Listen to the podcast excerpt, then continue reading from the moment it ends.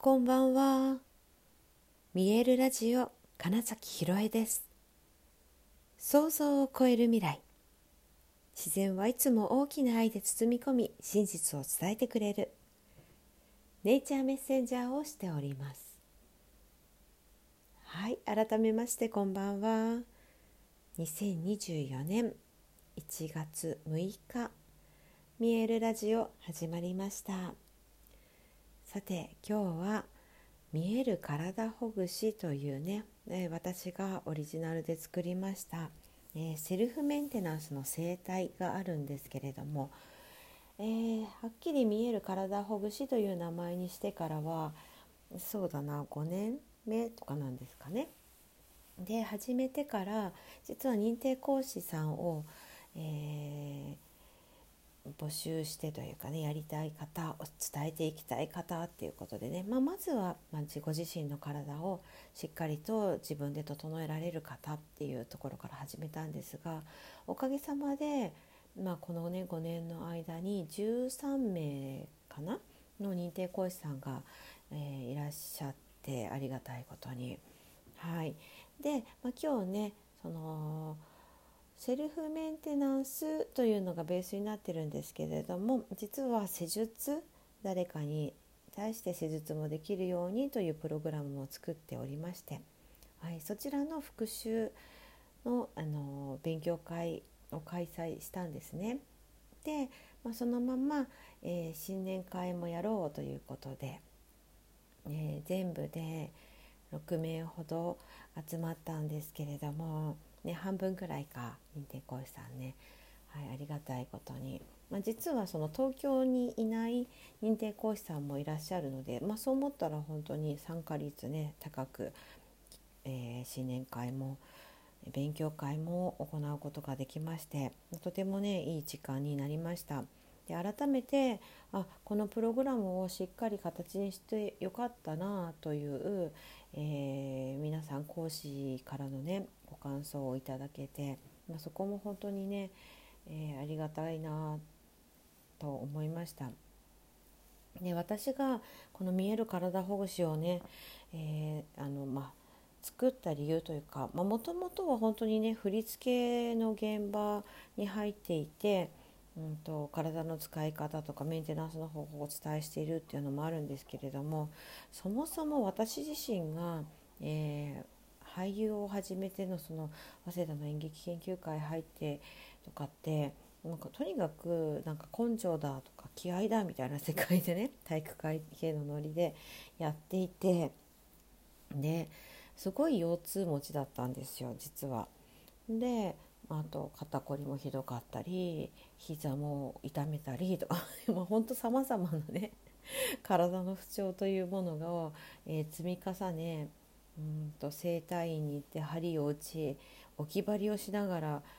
えー、舞台に立つなんてことも本当普通にあったりしてで、えー、整骨院に行くたびに先生に言われていたのがどうしてもっと早い段階で来ないんだと。まあ、っていうぐらいね全然自分の体のことを、うん、そう無理をしてなんぼみたいなね限界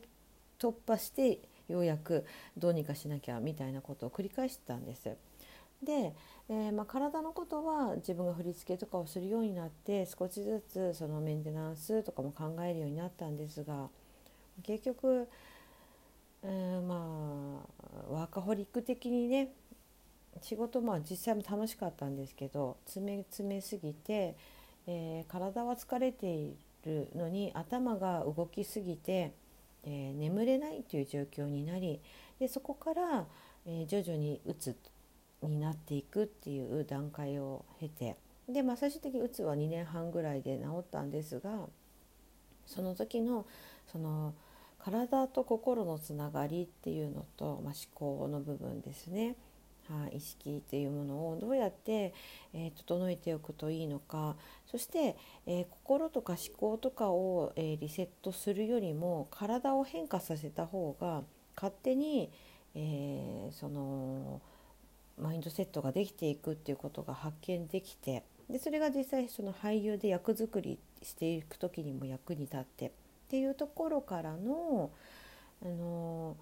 自然と体のワークショップっていうのをやるようになったんですよね2012年から。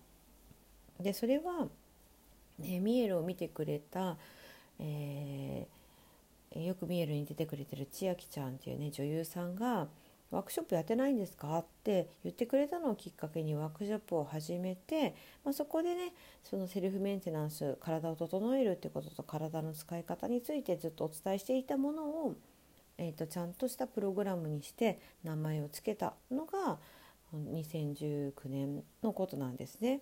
はい、だからもう結構長い間これをやっていてで見える体ほぐしっていうことにして、え、一般の方にも伝えたところをとてもあの、まあ、いいねうんご感想をいただけたしすごい変化が起こるしちょっとしたことで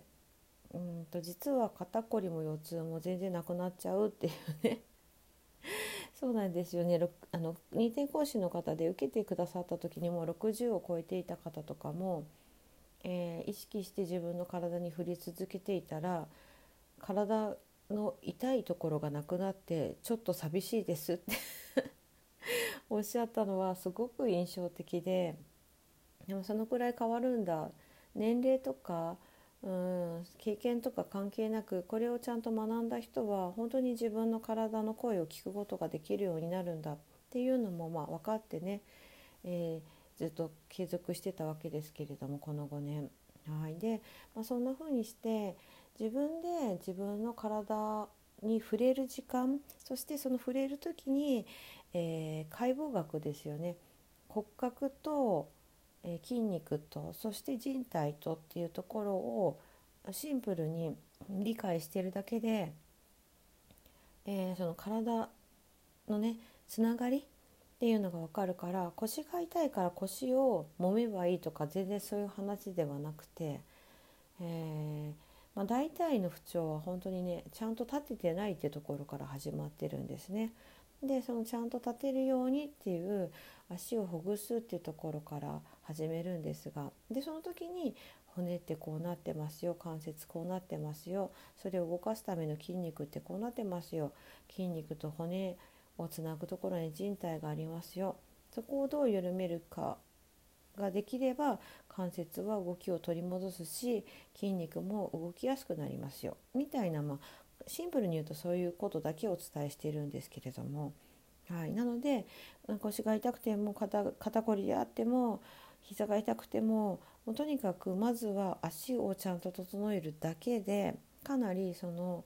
痛みとかこりとかが軽減していくっていうことになるんです。でそれを実はねあのゴングのセッションとかの時にもボディーワークとして取り入れていて、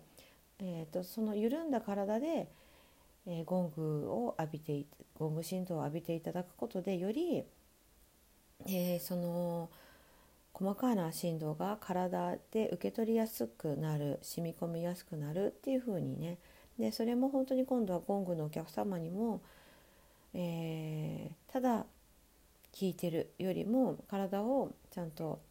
緩めてから整えてから聞くとこんなにも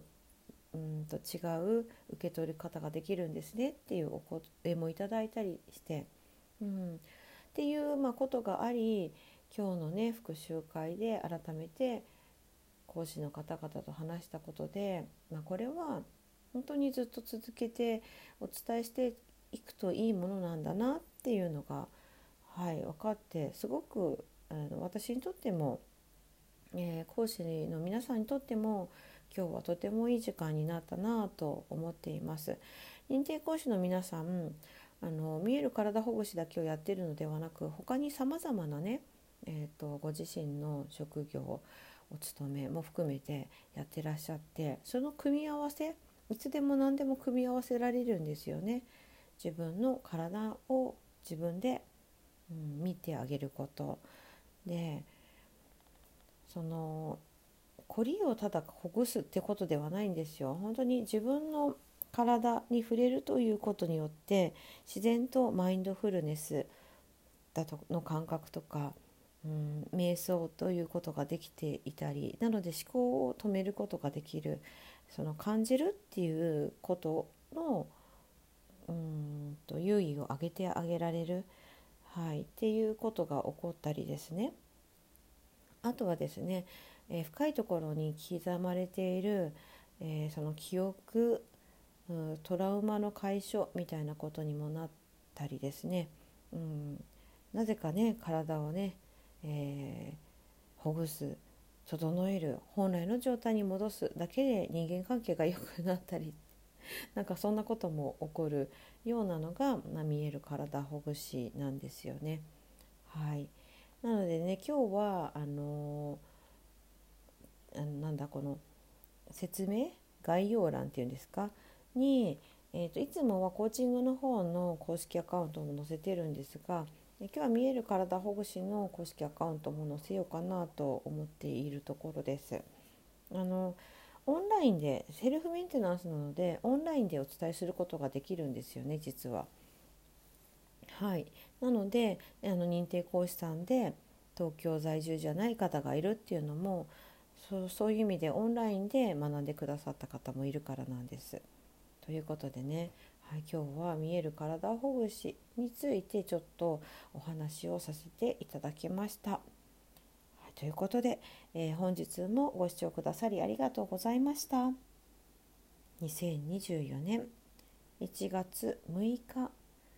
見えるラジオ金崎ひろえでした。おやすみなさい。